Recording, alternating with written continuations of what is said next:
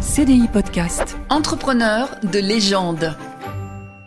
Bonjour à tous et bienvenue dans ce nouvel épisode d'Entrepreneur de légende, le podcast. Je suis Michael Icard, journaliste reporter pour CDI Média et je suis accompagné de Sylvain Bersinger, économiste chez Asterès mais surtout auteur de la série de livres Entrepreneur de légende. Bonjour Sylvain. Bonjour Michael. Alors Sylvain, souvent quand on pense à création et démocratisation de l'automobile, on pense plutôt à la France, à l'Allemagne ou aux États-Unis. Pourtant, l'Italie est aussi un des pays précurseurs dans le domaine et de nos jours, les marques italiennes sont souvent synonymes de qualité ou de luxe. Alors on va découvrir un peu l'histoire automobile italienne avec un célèbre duel, le duel entre Lamborghini et Ferrari. CDI Podcast. Entrepreneur de légende. Enzo Ferrari est né en 1898 à Modène. Oui, en effet, il naît donc dans le centre de l'Italie, à Modène, une petite ville de l'Émilie-Romagne. Donc c'est le, fils d'un petit industriel de, la région qui faisait des poutres métalliques. Et euh, donc le père d'Enzo Ferrari avait la particularité d'aimer l'automobile. Donc l'automobile était naissant hein, à, cette époque. Et euh, vu qu'il aimait l'automobile et qu'il avait des ouvriers, un peu de, matériel, il s'est mis à les réparer. Et en fait, il a développé une activité de, garage automobile. Donc, euh, disons qu'Enzo Ferrari a dès, l'enfance euh, baigné un petit peu dans, l'environnement de, l'automobile. Et euh, suite après avoir vu une, course automobile quand il avait à peu près 10 ans, il s'est dit c'est génial l'automobile, c'est ça que je veux faire. Donc, Mais pas tellement de mécanique, lui, ce qu'il voulait faire, c'est plutôt être pilote de course. Oui, voilà, euh, c'est l'époque où tout le monde rêvait d'être soit pilote d'avion, soit pilote de course. Et lui, lui son rêve, c'est de devenir pilote de course. Et donc, il va s'orienter dans cette, dans cette direction-là. Et euh, il faut savoir qu'avant ça, il voulait plutôt faire du journalisme ou de l'opéra, mais c'est vraiment un peu euh, la fièvre qui a été communiquée par son père. Oui, alors il, a un peu hésité longtemps. Euh, c'est vrai qu'à un temps, bon, il avait pensé au journalisme, euh, chanteur d'opéra. Bon, ça n'a pas grand-chose à voir, mais c'est un peu comme les enfants, on veut être pompier ou militaire ou, je ne sais quoi. Mais euh, assez vite, il va s'orienter donc vers vers l'automobile, notamment la course automobile. donc avec la, la, première guerre mondiale qui va arriver à ce moment-là et, qui évidemment va mettre un, terme ou en tout cas un frein à, ses ambitions, puisque donc son, son, père et son grand frère sont mobilisés dans un premier temps, et il meurt de, de, de maladie à la guerre. Lui est mobilisé en 1917. Donc euh, il, il, attrape euh, ce qu'on appelait à l'époque la grippe espagnole. il, il, manque de peu mourir, mais bon, il parvient à, se, soigner. et donc quand, quand la guerre se, termine, bah, l'entreprise familiale, elle, a périclité. Il y a plus donc déjà l'économie en lambeaux, donc il n'y a, plus beaucoup de commandes. son père n'est plus là pour la, pour la diriger. Donc c'est une situation financière, professionnelle qui est en fait assez précaire. Il faut savoir qu'après la guerre, son avenir à lui, il est complètement incertain et il décide de partir pour Turin. Oui, donc euh, il sait plus trop quoi faire. Bon, un temps, son, son père avait euh, ambitionné pour lui qu'il reprenne l'entreprise, mais il n'y a plus vraiment d'entreprise à reprendre. Et donc il part pour Turin, qui est le berceau de, l'automobile italien. Hein. C'est les Fiat, qui avait été créé par Agnelli quelques années plus tôt. Et il se dit, puisque j'aime l'automobile, je vais aller trouver du travail chez Fiat. Il est allé frapper à la porte de Fiat. Il est allé frapper à la porte de Fiat, donc ça n'a pas marché. Euh, ah. Et il a trouvé de l'embauche chez un autre petit constructeur, CMN, aujourd'hui totalement disparu et oublié. Et donc là, il a trouvé grâce à sa passion un peu pour la mécanique parce qu'il s'est fait des copains et qui l'ont fait rentrer. disons que l'automobile à l'époque c'était un petit milieu, lui euh, baignait un petit peu là-dedans de par sa passion euh, et euh, la passion de son père, et donc un peu par réseautage, il trouve un, petit emploi de livreur, mécanicien, enfin il fait, il fait différentes tâches et il devient donc conducteur, puis ensuite pilote donc pour cette entreprise. Oui, parce qu'il a toujours au fond de lui quand même euh, l'envie de faire des courses automobiles. Voilà, donc euh, c'est, euh, disons que son, travail de mécanicien ou de conducteur, c'est un métier, on va dire, un petit peu alimentaire. Mais à l'époque encore, sa passion, c'est la course automobile. Il rêve toujours d'une carrière de pilote. Et donc, avec ce qui lui reste d'héritage de, l'entreprise de son père, il achète une Alfa Romeo, voilà, qui est à l'époque la, voiture, on va dire la Ferrari d'aujourd'hui, hein, la voiture un peu emblématique. Et il devient donc pilote pour Alfa Romeo donc dans les années 1920. Il est d'abord pilote d'essai, puis pilote de course, et il commence donc du coup à enchaîner des, courses. Est-ce que ça marche? Ça marche euh, moyennement. On va dire que c'est un pilote, euh, honorable, de bon niveau, mais c'est pas non plus le, pas non plus le, pilote qui va le, le, plus prometteur. Et surtout, il faut bien avoir en tête que la, course, c'est toujours très dangereux, mais ça l'était encore plus à l'époque où il y avait beaucoup moins de, consignes de sécurité et des voitures beaucoup moins sûres. Et donc, c'est, on va dire, ce risque qu'implique l'activité de pilote euh, le fait un peu réfléchir sur son avenir professionnel aussi. Il a, il est première victoire en 1923, il en enchaîne en 1924. Il va commencer à faire un peu des relations dans le monde des courses automobiles. Oui, et il va euh, notamment rencontrer les, euh, les comtes donc Baracca, qui était une famille noble, noble italienne, qui avait un fils pilote donc pilote pour le coup d'avion hein, pendant, pendant la Première Guerre mondiale. Un pilote euh, reconnu. Voilà, un, peu un, as de l'air, disons, euh, qui, qui, était un peu une figure emblématique de, de, la guerre, qui avait fini par être abattu par les avions ennemis et, tué. Et sur son avion, il avait euh, comme emblème un cheval, disons, cabré, hein, comme on dit en italien, un cavallino rampante et euh, les, les, comtes donc euh, Baraka qui sympathisent avec Enzo Ferrari vont l'autoriser à reprendre cet emblème. Et donc c'est de là que vient le, célèbre emblème du cheval cabré de, Ferrari et lui rajoute le jaune en fond sur le fond du logo pour quoi, le jaune en, symbole de la, ville de Modène. Qui, le jaune était là, je ne sais pas pourquoi, mais enfin était l'emblème de la ville de Modène. Donc c'est là que vient le, célèbre logo de Ferrari qu'on connaît tous avec ce, cheval cabré sur fond jaune. Donc c'est ce logo qu'il utilisera en parallèle Ismari et comme tu l'as dit, petit à petit, il décide plutôt de changer de voie et d'arrêter un peu les courses automobiles pour s'intéresser et s'investir un peu plus dans les écuries. Voilà, donc euh, il, arrête, il met un peu de côté sa carte de pilote pour devenir, euh, disons, euh, entraîneur, gérant de, l'écurie, et il invente un petit peu ce métier hein, sur, sur le tas, puisque la course automobile est encore, encore naissante. Et il devient patron d'abord de l'écurie Alfa Romeo, et il, invente le métier de, gestionnaire euh, d'écurie automobile. Il gravit petit à petit les échelons chez Alfa Romeo et donc du coup il gagne en assurance et en expérience. Il gagne en assurance, en expérience, il, crée même un journal dans, dans, dans, le sport, dans la course automobile, et, euh, ça, c'est ses premiers amours, hein, le journalisme, on rappelle. Oui, voilà, c'est vrai qu'un temps, il avait euh, envisagé, il avait caressé l'idée d'une carrière de journaliste, et il, commence à se dire qu'il aimerait bien être indépendant, puisque là, il travaille encore pour, pour Alfa Romeo. Et donc, en 1929, il va fonder donc à Modène, hein, sa, ville natale, donc la Società Anonima Scuderia Ferrari, alors qui, qui dans un premier temps est d'une filiale d'Alfa Romeo. ben oui, parce qu'il appartient encore à Alfa Romeo. Il appartient encore à Alfa Romeo, il travaille pour eux, mais petit à petit, il va essayer de s'en détacher pour euh, créer sa propre société. En tout cas, le fait qu'il crée à l'intérieur de Alfa Romeo cette euh, Scuderia, donc euh, Ferrari, mais ben, rapidement, c'est le succès pour Alfa Romeo sur les courses automobiles. Voilà, donc il perfectionne les voitures, il recrute les meilleurs pilotes, il les entraîne, et donc Alfa Romeo, cette filiale Ferrari, Ferrari filiale d'Alfa Romeo, devient un peu la référence de la course automobile à l'époque. Ils ont les meilleures voitures, les meilleurs pilotes, et donc c'est de là que vient l'image d'excellence automobile de Ferrari. Elle commence euh, à ce moment-là, euh, on va dire dans les années 30. Et comme tu l'as dit, lui, ce qu'il veut quand même au fond de lui, c'est un peu être indépendant. L'indépendance arrive en 1940. Voilà, donc en 1940, il fonde sa, sa propre société. Alors pas sous le nom de Ferrari, puisqu'il n'a pas encore le droit, puisque le nom Ferrari est euh, propriété encore à l'époque d'Alfa Romeo. Ah, d'accord. Puisque même si c'est son nom, il, avait créé sa première société avec le nom Ferrari en tant que filiale d'Alfa Romeo, donc il y a une petite difficulté, il ne peut, pas, peut pas créer sa propre, quoi, utiliser son propre nom pour, euh, pour cette société. Et il fabrique sa première voiture donc, euh, en indépendant, donc, qui est une voiture entre guillemets Ferrari, puisque créée par Enzo Ferrari, mais qui n'est qui pas à, sa sortie, euh, qui n'a pas la marque Ferrari. Elle n'est pas estampillée Ferrari, mais c'est un peu la première Ferrari. Quoi. Voilà, c'est la première Ferrari, même si elle n'a pas le droit de s'appeler Ferrari. Euh, mais bon, évidemment, la guerre arrive à ce moment-là, et euh, la course automobile et les voitures, euh, les voitures de course, quoi, la production s'arrête totalement, les usines sont bombardées, le personnel réquisitionné. Enfin, c'est pendant plusieurs années, l'activité est complètement à l'arrêt, et il repart donc après la guerre. Euh, et là, il va pouvoir, euh, plusieurs années sont passées, il va pouvoir effectivement réutiliser son nom de Ferrari et créer sa propre euh, société indépendante sous le nom de Ferrari. Et oui, donc là, il décide vraiment d'avoir une nouvelle stratégie, d'être vraiment une écurie complètement autonome. Voilà, donc à partir de 47, il a sa propre écurie de, de, course automobile, donc son écurie Ferrari. Il construit entièrement les voitures il construit entièrement les voitures, euh, mais le, problème qui se pose pour lui, c'est que la course automobile, c'est très cher et euh, ça rapporte pas forcément beaucoup. Et donc, ce qu'il va faire, c'est qu'il va se mettre à fabriquer des voitures de luxe, donc celles qu'on connaît aujourd'hui, hein, les fameuses Ferrari qu'on voit des fois dans la rue. Euh, il fabrique ses premières voitures, en fait, euh, un petit peu par nécessité.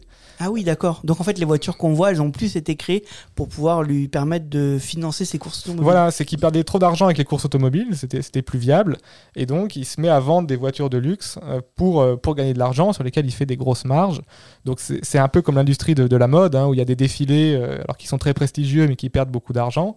Et avec l'image de la marque, on vend à côté des parfums, des rouges à lèvres et d'autres produits qui, eux, permettent de gagner de l'argent. Donc, on retrouve ce modèle assez, assez classique dans l'industrie du luxe, entre une activité de, de prestige lourdement déficitaire et une activité, on va dire, plus commerciale qui, euh, qui utilise la marque pour, pour vendre des produits chers avec des, des marges importantes. Ces voitures de luxe euh, donc bénéficient du savoir-faire automobile des courses euh, gagné par Enzo Ferrari, mais il y a quand même diverses difficultés qui arrivent. Oui, les, les principales difficultés, c'est les accidents. Donc, euh, les, les, courses automobiles, on l'a dit, à l'époque, il n'y avait pas encore les, les, normes de sécurité actuelles. Donc, il y a plusieurs euh, pilotes qui sont tués et des spectateurs aussi, puisque des fois, les voitures euh, quittent la route et atterrissent dans le public. Et, et donc, Enzo Ferrari est un peu sous le feu des critiques parce qu'on lui reproche de privilégier la gagne à tout prix plutôt que la, sécurité de, des pilotes et, du public. Bon, ce qui ne l'empêche pas de continuer à se développer et de rester le, la figure emblématique de la course automobile. Oui, c'est ce qu'il avait déjà fait freiner dans ses ambitions de devenir un pilote de course. Ce qu'il avait déjà peur un peu du risque euh, qu'étaient les courses automobiles.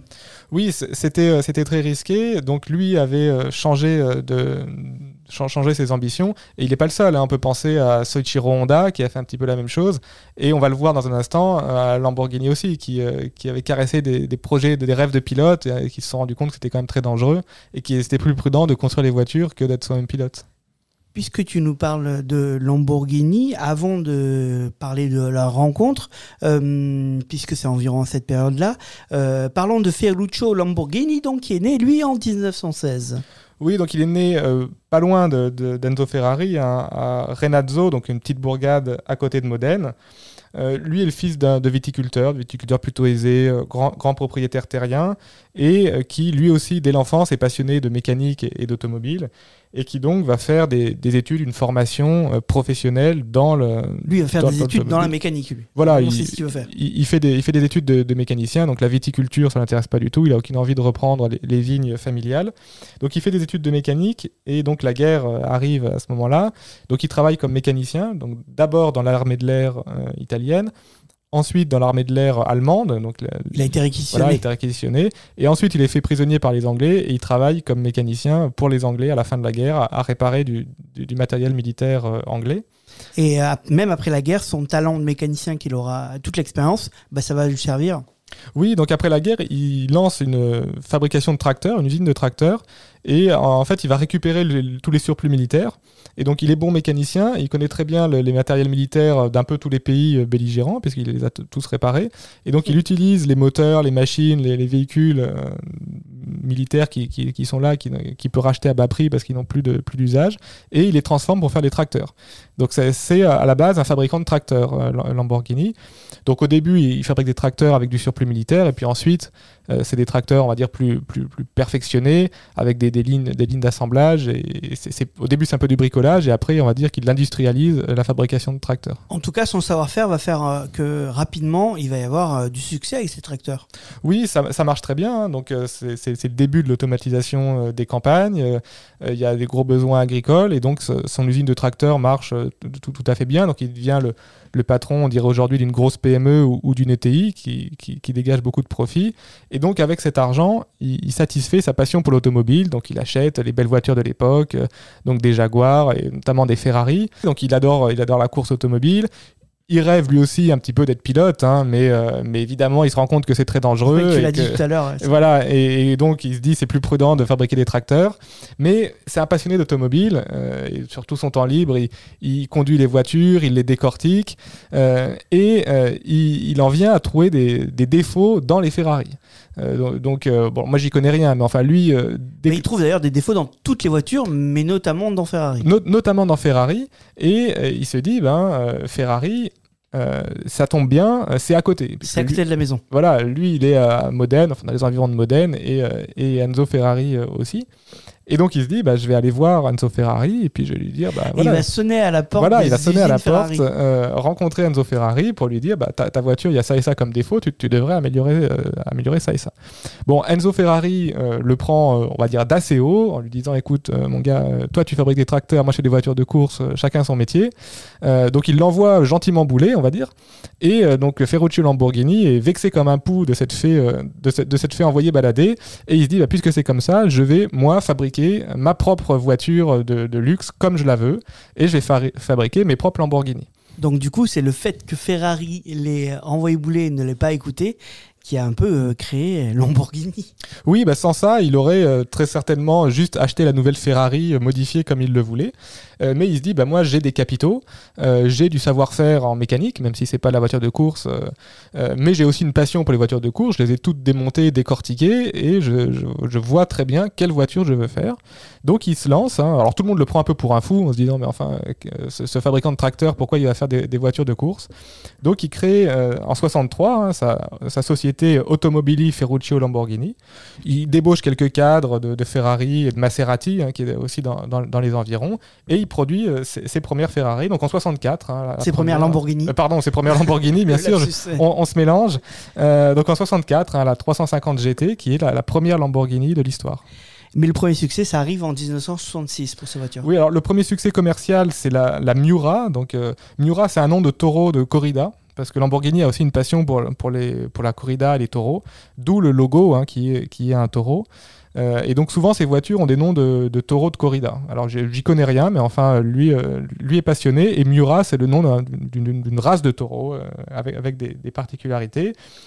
Et là, là c'est un premier succès. Donc il y en a 800 exemplaires. Euh, donc très exclusifs. Euh, Il les vend à Johnny Hallyday, à Sinatra, à des émirs du pétrole, etc. Donc c'est vraiment que les gens très riches. Voilà, c'est vraiment un, un produit, euh, un produit de, de niche. Euh, et d'ailleurs, lui, il fait, fait très peu de pub- publicité. Il se, pro- il se dit, bah, de toute façon, comme j'en vends 800 exemplaires, ça sert à rien que j'achète des encarts publicitaires dans le métro ou à la télé ou n'importe où. Euh, c'est un produit de niche. Euh, les passionnés reconnaîtront la qualité du produit et, et viendront l'acheter même à un prix très élevé. Donc, c'est tout de suite une stratégie euh, ultra haut de gamme. En 1970, ils commencent à lancer de nouveaux modèles. Oui, alors 70, c'est la Countach, Countach, je ne sais pas exactement la prononciation. Countach. Countach, voilà. toujours dit Countach. Euh, donc c'est une, une voiture euh, avec les portes qui s'ouvrent vers le haut. Oui, c'est la voiture un peu emblématique Voilà. de Lamborghini. En fait, le, ces portes qui s'ouvrent vers le haut, ça devient un petit peu le- l'emblème, l'emblème de, de Lamborghini. Euh, et lui, alors, contrairement à Ferrari, il ne fait pas de course automobile parce que c'est- très cher de faire la course automobile, comme on l'a vu. Donc, il se contente entre guillemets de, faire des, des voitures de luxe euh, très haut de gamme et en toute petite série. Donc lui, il veut pas aller dans les courses automobiles. Ce qu'il veut, c'est vendre des voitures de luxe. Mais euh, ben, ra- rapidement, il y a quand même des difficultés qui arrivent. Alors, il y a des difficultés parce que son usine de tracteurs, euh, c'est pas qu'elle périclite, mais enfin, elle a plusieurs grosses commandes qui tombent à l'eau. Il y a le choc pétrolier, hein, début des années 70, donc, euh, donc bah, l'industrie automobile, évidemment, euh, prend un coup. Et donc, la, la, division tracteur, on va dire, de l'entreprise qui finançait un peu le, reste, euh, bah, du coup, euh, c'est plus possible de, s'appuyer dessus. Et donc, les difficultés financières euh, s'accumulent. C'est aussi un marché très concurrentiel. hein. Il y a plusieurs, constructeurs sur ce marché. Et donc, il, va assez vite vendre son, entreprise hein, dès 74 et partir à la retraite. Oui, donc en fait, les voitures marchaient bien, mais ça coûtait vraiment trop d'argent de les, produire. Et donc, du coup, ils vendent. Voilà, c'est- c'est-à-dire que effectivement, tout le monde voulait acheter une Lamborghini, mais les coûts de production étaient tels que ça devenait euh, très difficile euh, de, dégager une, marge dessus.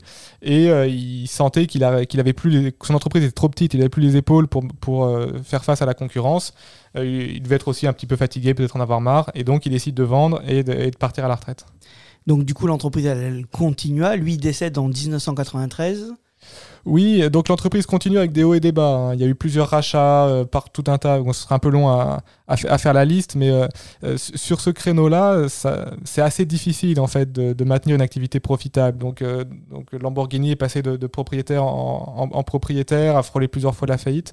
Mais bon, la marque existe toujours et elle est toujours symbole de, l'excellence et du luxe automobile. Donc en parallèle, Ferrari, lui euh, aussi, il a connu des difficultés avec comme les concurrents sont arrivés, euh, il a fallu qu'il cède rapidement la moitié de sa société aussi. Oui, donc euh, bien, lui aussi, il avait donc cette entre, sa, division course automobile qui perdait de l'argent et qui était financée par la division euh, voiture de voitures de luxe, qui elle aussi subit le coup du, choc pétrolier, en difficulté avec la concurrence sur, sur ce marché. Et donc, il va, il va vendre la moitié de sa société à Fiat dans un premier temps hein, pour s'adosser à un gros groupe automobile, bénéficier de d'économies d'échelle, du, du savoir-faire de Fiat. Mais bon, lui, lui, Enzo Ferrari, sa passion, c'est vraiment la course automobile. Le- la, la division voiture ne l'intéresse que, que dans la mesure où elle permet de, de dégager euh, de, de l'argent. Et Donc, il va continuer voilà. à, à piloter. à euh, piloter sa, son écurie en fait, écurie. voilà, je- je- je- presque jusqu'à la fin de sa vie, donc sans, sans jamais être présent sur les courses. hein, c'est un peu la, la légende d'Enzo Ferrari parce qu'il il était tellement stressé qu'il pouvait pas être sur, euh, sur la course, donc il- c'était un peu. On sait qu'il est là, on sait qu'il regarde la course même si même s'il n'est pas là, donc ça, ça, ça participe de la légende. Et voilà, il- l'é- l'écurie euh, Ferrari restera et, et toujours, euh, on va dire, l'écurie emblématique de, de la course automobile. Enzo Ferrari décède lui en 1988. Voilà, il décède, euh, suite à quoi son entreprise est reprise par son fils, qui va euh, revendre l'intégralité à Fiat. Euh, donc aujourd'hui, Ferrari, c'est tout simplement une filiale de, de Fiat. Les deux marques continuent de briller, tu l'as dit, différemment aujourd'hui, et elles résonnent toujours comme des valeurs d'excellence en matière d'automobile. Mais ce que nous allons retenir, nous, euh, Sylvain, c'est que c'est l'arrogance d'Enzo Ferrari qui créa son concurrent Lamborghini et qui concentra un peu la construction des voitures de luxe dans une toute petite région italienne pendant quelques temps. Merci Sylvain. Merci Mickaël. Je rappelle que cette histoire est tirée du troisième tome de ta série de livres Entrepreneurs de légende que je vous conseille à tous. Elle est éditée chez Henrik B.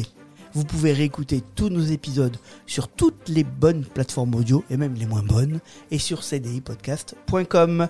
Évidemment, je vous invite à partager, à faire connaître à vos amis. Ne vous retenez pas. On vous dit à très vite pour un nouvel épisode. CDI Podcast. Entrepreneurs de légende.